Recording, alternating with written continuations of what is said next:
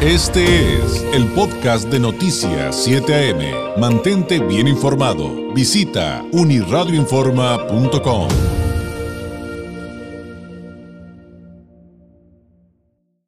tomar un respiro con un tema sin duda muy, muy interesante. Y es que ha estado muy denso el arranque de Noticias 7 AM en este miércoles 15 de septiembre. Y eh, pues eh, vamos a contextualizarlo también en el asunto de, de, la pandemia y cómo pues han cambiado muchísimas cosas en el mundo, incluyendo eh, pues la manera en que se hace comercio, en que se distribuyen los productos, en los que podemos acceder a ellos y específicamente en esta ocasión nos vamos a enfocar un poquito más en el e-commerce, en la logística internacional y con quién mejor que con una experta de CETIS Universidad como la maestra Mayra Galván Campos, coordinadora de la licenciatura en logística internacional en esa casa de estudios de alto nivel. Maestra Galván, ¿cómo está? Muy buenos días. Muy buenos días, tengan todos ustedes. Muchas gracias aquí por la invitación. Al contrario, pues eh, tratando de buscar eh, temas eh, que, pudieran ser tal vez, maestra, un poco optimistas, em, pues encontramos, encontramos esto de la logística internacional, cómo se ha visto afectada por la pandemia, pero veo en, en el contexto que si bien hay que hablar de una emergencia, que hay que adaptarnos, que hay problemas, también hay oportunidades. ¿De dónde partir el análisis, maestra? Sí, totalmente, totalmente. Este, creo que, que esta situación que viene, viene a sacudirnos a todos como, sociedad ha presentado retos, sin duda, de adaptación, pero como bien lo comentas, también han sido oportunidades para encontrar nuevos nichos y crecimiento.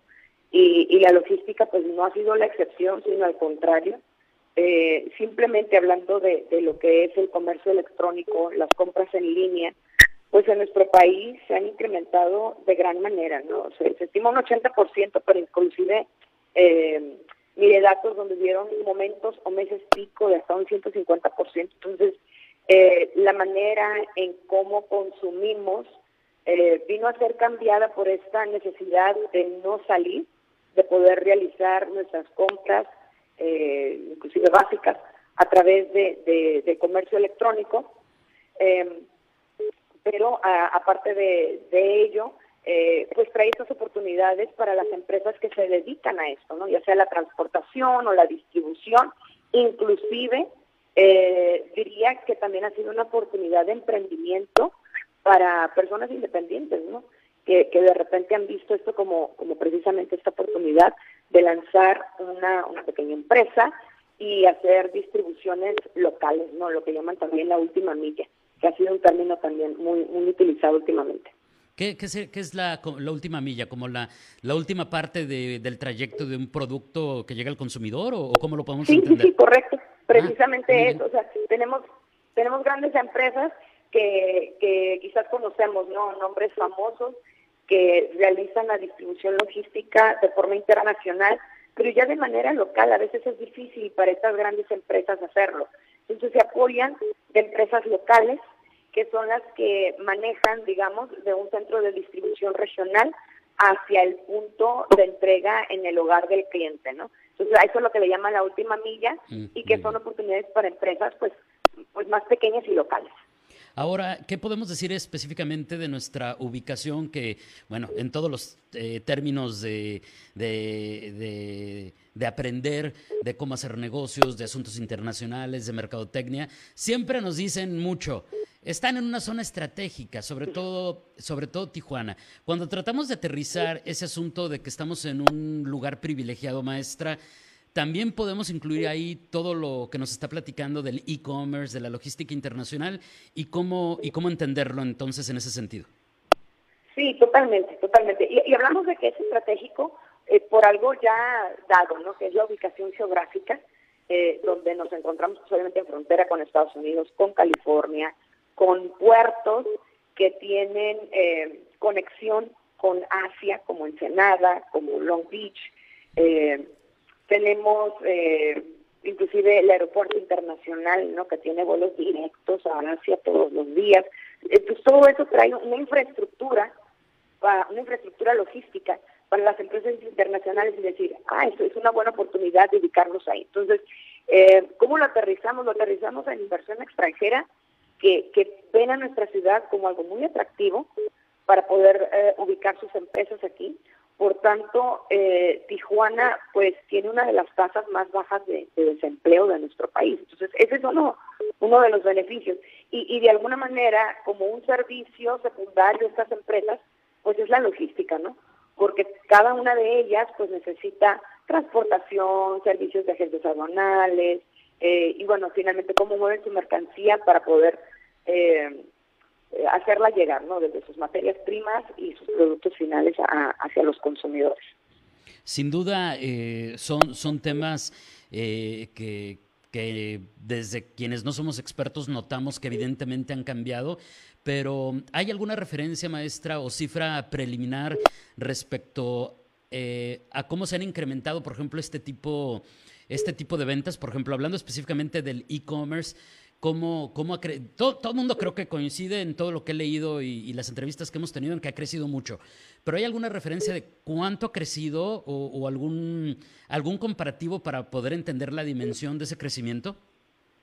Sí, mira, eh, se, maneja como un dato en todo México. ¿eh? Eh, no, no, no me ha tocado ver un dato específicamente de Tijuana, pero de todo México se maneja que creció un 80%. Eh, sin embargo, yo me encontré por ahí un, reporte donde menciona que hubo, o sea, e-, ese 80% pues ha tenido variaciones, pero hubieron meses pico donde creció hasta un 150%. Entonces, pues sí, sí ha sido bastante significativo. Y yo creo que inclusive nosotros en el día a día, ¿no? Si preguntamos a, alrededor a, familiares y amigos, pues conoceremos que personas que nunca habían comprado en línea, quizás en este tiempo fue su primera vez, ¿no? Claro. Ahora, maestra, esto también, em, estamos platicando esta mañana con la maestra Mayra Galván Campos, coordinadora de la licenciatura en Logística Internacional en CETIS Universidad, sobre logística internacional, sobre e-commerce, cómo esto ha cambiado eh, con el impacto que hemos sufrido todos eh, por la pandemia. Eh, pero, maestra, le tengo que preguntar de lo siguiente, porque ha habido un escándalo mediático por unas instalaciones nuevas de Amazon aquí en Tijuana. Hay quienes lo han criticado, quienes lo han alabado, pero también encontramos mucha desinformación, eh, mucha fake news, realmente, ni, siquiera... Ni siquiera eh, me toca ver mucho material respecto a qué, a qué realmente se va a dedicar esa planta, pero me imagino que tiene mucho que ver con esto que hoy nos está platicando. Eh, y, parece inevitable hablar de una marca de esta naturaleza por, por el impacto que tiene a nivel global. ya hay datos respecto ¿A qué va a hacer Amazon con este nuevo centro que ha instalado en nuestra ciudad?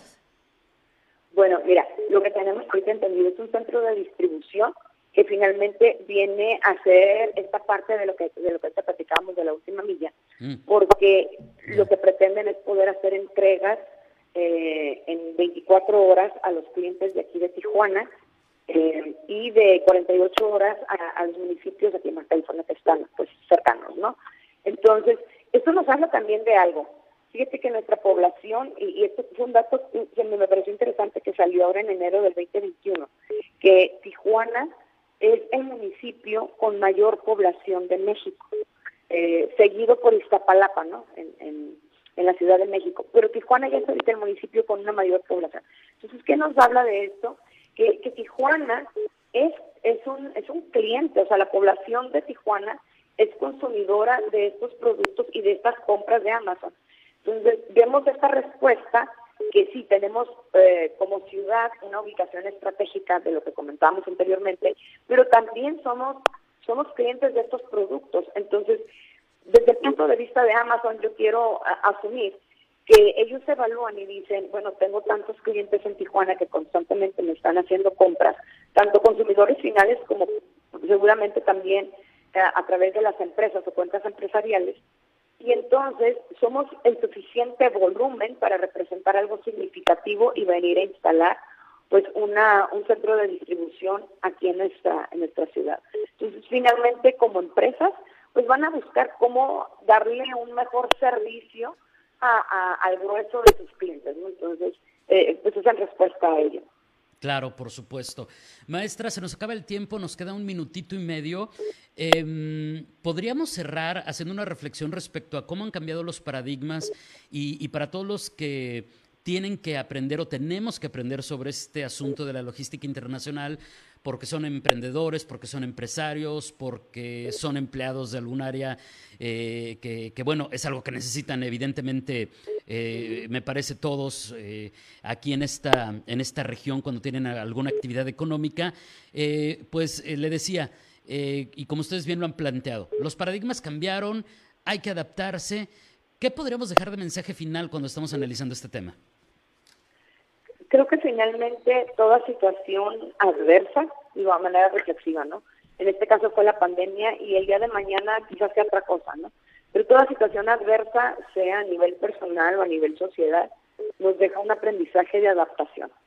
Y, y finalmente, eh, en muy particular ahorita con, con la cuestión de comercio electrónico y logística, pues sí, sí es eh, entenderlo, conocerlo, hacerlo de forma segura, ¿no? Aprender cómo hacerlo de forma segura, pero es una de las herramientas que han llegado para, para quedarse. Entonces, bueno, eh, creo que la resistencia en este caso no nos va a funcionar sin conocer pues, cuáles son las herramientas más prácticas para utilizar. Sin duda. Maestra, le agradezco enormemente que nos haya dedicado este tiempo. Muchísimas gracias. Excelente miércoles, excelente fiestas patrias y muy buenos días. Al contrario, muchas gracias. Buenos días. Es la maestra Mayra Galván Campos, coordinadora de la licenciatura en Logística Internacional en CETIS Universidad. Vamos a hacer una...